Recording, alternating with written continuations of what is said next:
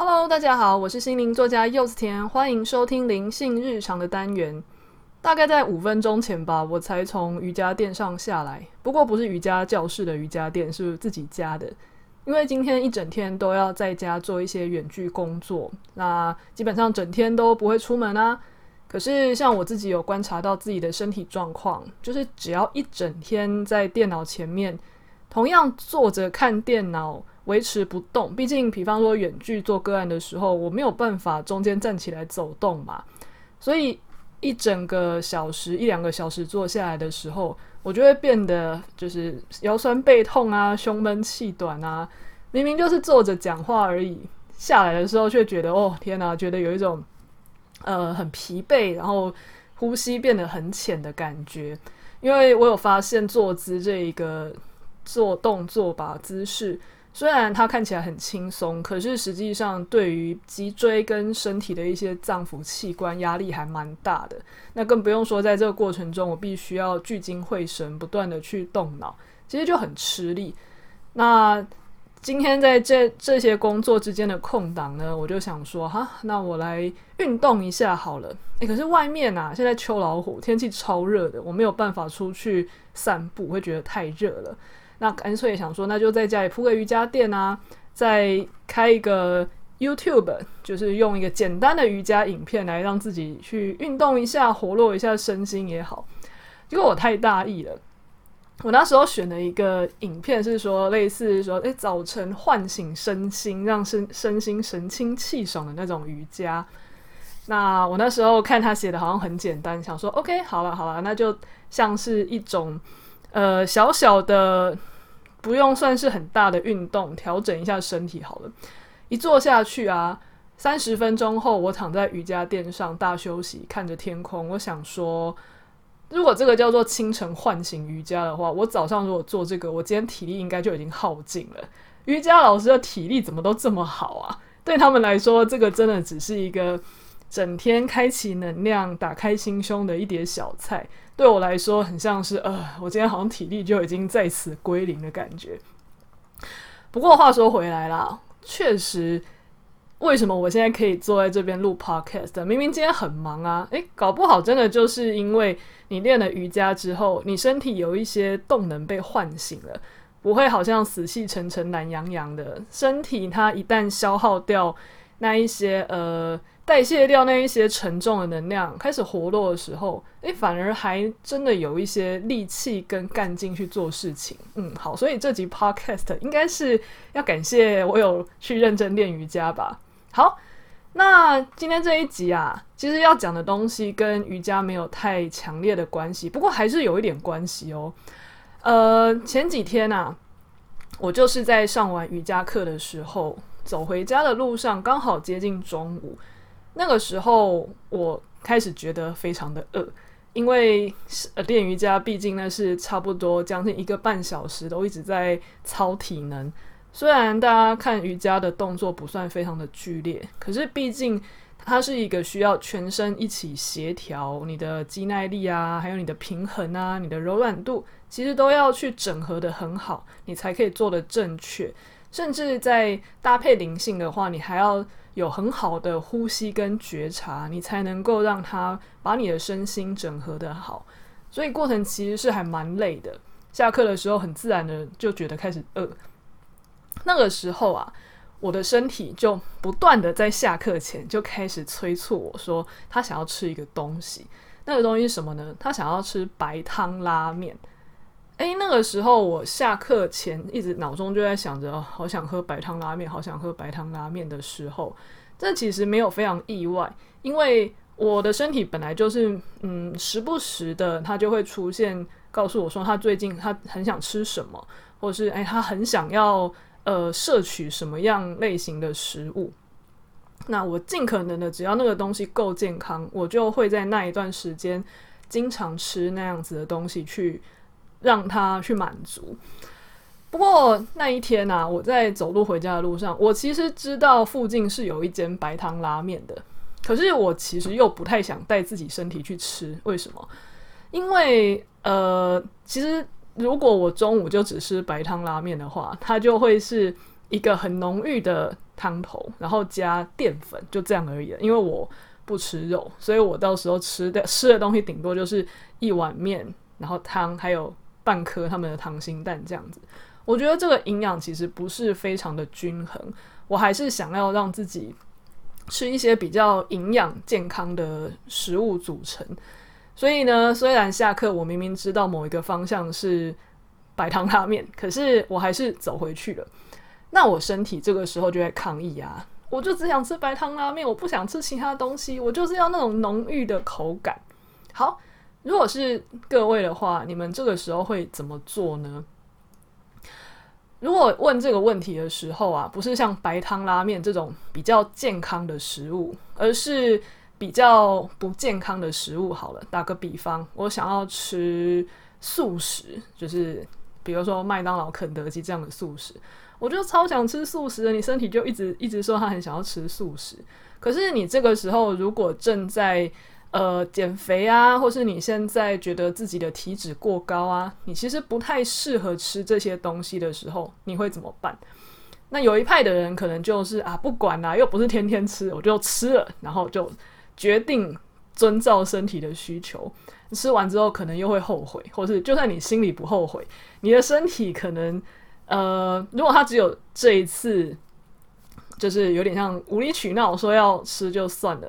但是我那一阵子，他刚好就常常 cue 你要吃的话，诶，那这样子的话，我们的减肥大计，又或者是我们的减降低体脂肪、降低脂肪肝的计划，就会开始泡汤了嘛。那有另外一群人呢，他们就是觉得不行，我就是要自律，所以呢，就算我身体非常想要吃麦当劳，我还是坚持就只让他吃沙拉，让他用一大堆。看似健康的食物把它填饱，反正你先饱了就没事吧。那我相信有非常多这类经验的人，一定都有发现，你会遇到一件事情，就是你的肚子饱了，你嘴巴没有饱，你嘴巴就是想着那个酥脆的口感，就是想到那个香香的，然后呃酱汁滴出来的那种感觉，你就是没有办法，因为肚子塞满了生菜沙拉。而让自己觉得饱足，然后不要再想那些素食。那也许你一两次这样子撑过去之后，第三次你就会意志力破损，就会跟自己说：“算了啦，我不管，忍不住我就去吃啦。减肥是明天的事啊，反正我已经吃了两次沙拉了。”诶，然后就很容易这样子做到几次，然后又失败，然后失败，或是那一阵子压力太大就 hold 不住了，后来后面就开始又随便吃了。这是不是很常见的状况呢？那如果很多人在看我的文章之后啊，也常常在苦恼说，我也想要照顾我的身体啊，可是我就是控制不住我的嘴巴啊。我如果要控制我的嘴巴，那我就会让我自己去呃吃一些很健康，但是嘴巴不满足的东西，那要怎么办呢？那如果要让自己健康，就一定要委屈自己的嘴巴吗？就会有陷入这种两难。好，那我今天就来示范一下。以我自己的经验来说，我后来做了什么？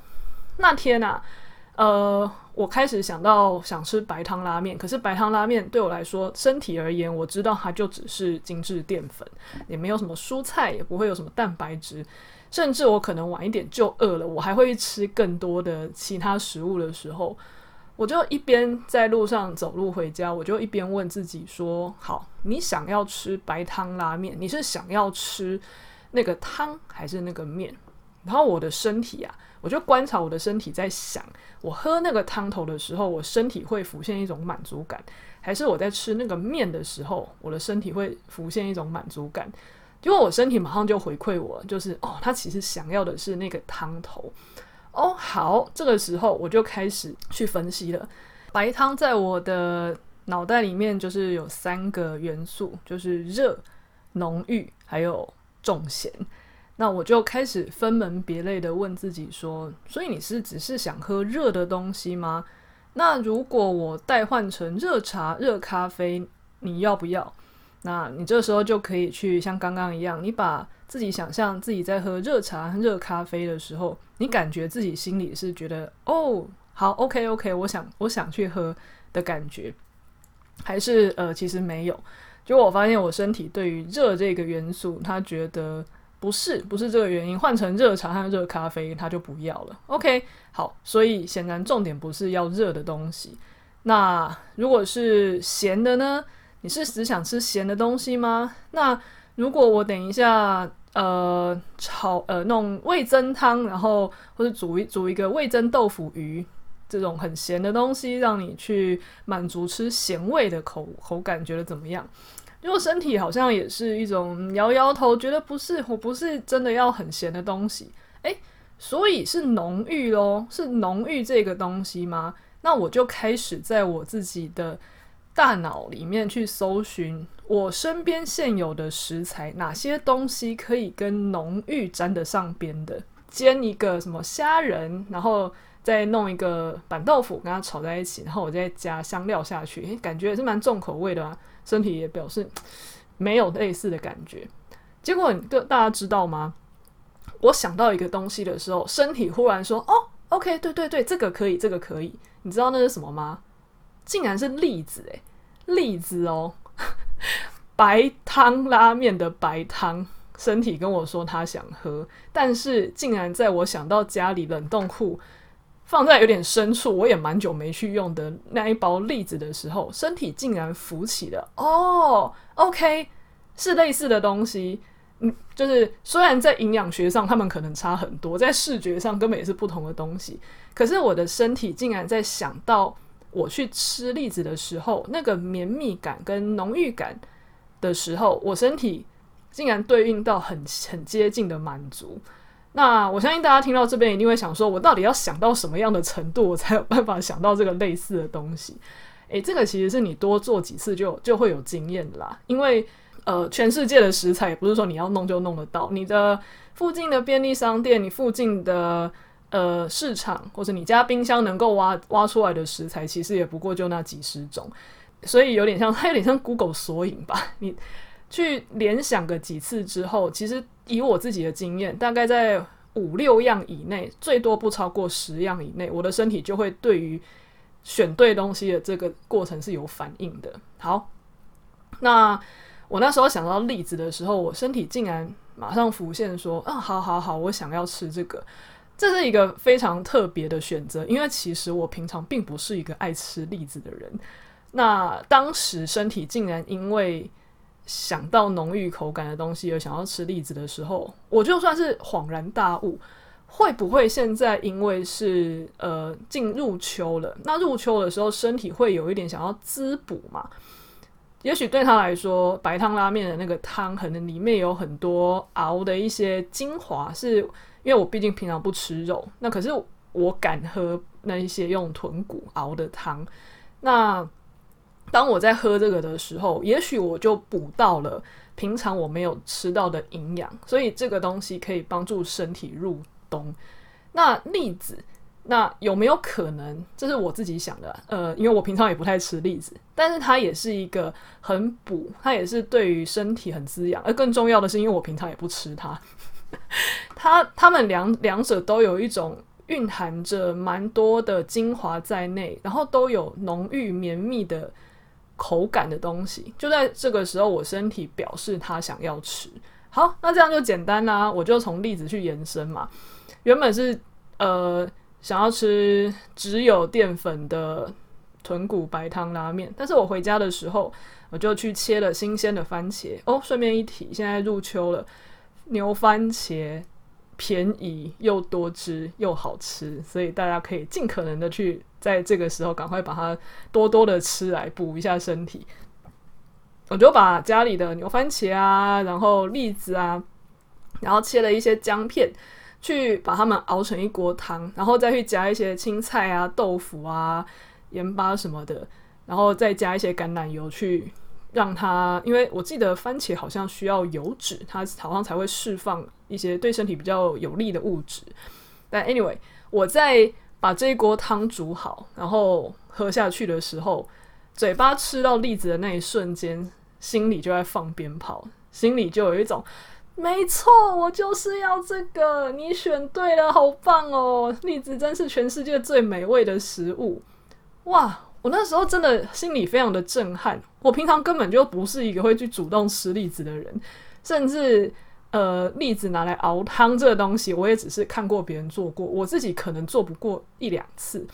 结果竟然身体在我判别正确，他现在需要这个东西，然后我选对的时候，他会这么的心花怒放。而这个选择，它也让我从一个当餐可能就只是吃到呃淀粉，然后没有什么其他的营养物质的白汤拉面这个选择，进化到那一锅不但满足了我身体的需求，同时我还补充了一堆其他营养的健康料理。